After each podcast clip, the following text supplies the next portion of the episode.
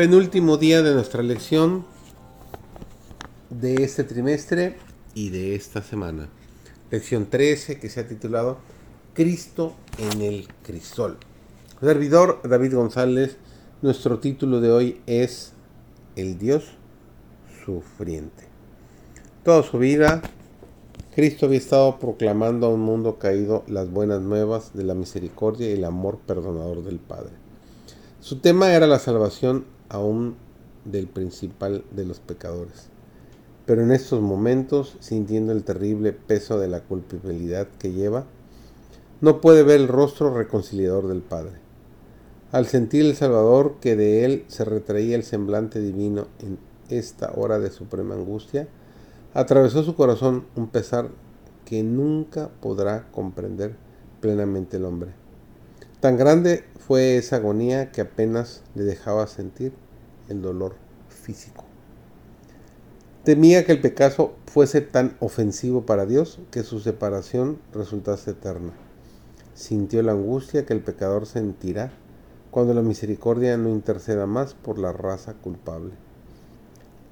El sentido del pecado que atraía la ira del Padre sobre él como sustituto del hombre fue lo que hizo tan amarga la copa que bebía el Hijo de Dios y quebró su corazón.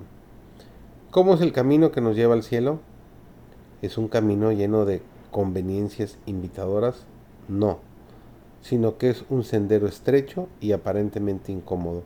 Es un camino donde hay conflictos, pruebas, tribulaciones y sufrimientos. Nuestro capitán Jesucristo no nos ha ocultado nada concerniente a las batallas que debemos pelear. Despliega el mapa delante de nosotros y nos muestra el camino. Nos dice esforzaos a entrar por la puerta angosta, porque os digo que muchos procurarán entrar y no podrán. Nos dice Lucas 13:24. Entrad por la puerta estrecha, porque ancha es la puerta y espacioso el camino que lleva a la perdición y muchos son los que entran por ella, nos dice Mateo 7:13. En el mundo tendréis aflicción. El apóstol se hace eco de las palabras de Cristo. Es necesario que a través de muchas tribulaciones entremos en el reino de Dios, nos dice Hechos 14:22. Bien, es el aspecto desanimador el que debemos mantener delante de los ojos de la mente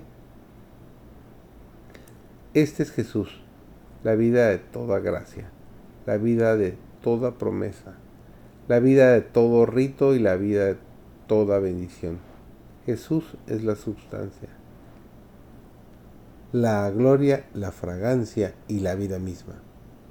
Nos dice Juan capítulo 8, versículo 12, el que me sigue no andará en tinieblas, sino que tendrá la luz de la vida. Por lo tanto, el camino real que se ha dado a los redimidos para que anden por él no constituye tinieblas desanimadoras. Si no fuera por Jesús, nuestro peregrinaje verdaderamente sería solitario y doloroso. Él dice, no os dejaré huérfanos, en Juan 14, 18. Por lo tanto, reunamos todas las preciosas promesas, repitámoslas durante todo el día y meditemos en ellas durante la noche y estemos gozosos. ¿No es este en verdad un camino real por donde viajamos, establecido para que anden los redimidos del Señor? ¿Podría habérseles proporcionado una senda mejor? ¿Un camino mejor? No, no, no. Por lo tanto, practiquemos la instrucción dada. Veamos a nuestro Salvador como nuestro refugio, como nuestro escudo en la mano derecha para defendernos de los dardos de Satanás.